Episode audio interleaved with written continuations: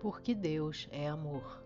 Deus tem atributos e o amor é um deles, e todos os seus atributos estão ligados uns aos outros.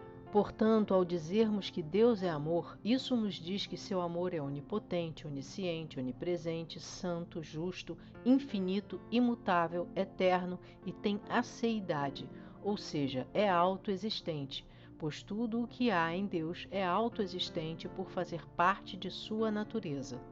Logo, o amor de Deus não pode ser confundido com o amor carnal e afetivo dos seres humanos, porque o amor de Deus é totalmente santo, além de todos os demais atributos de Deus.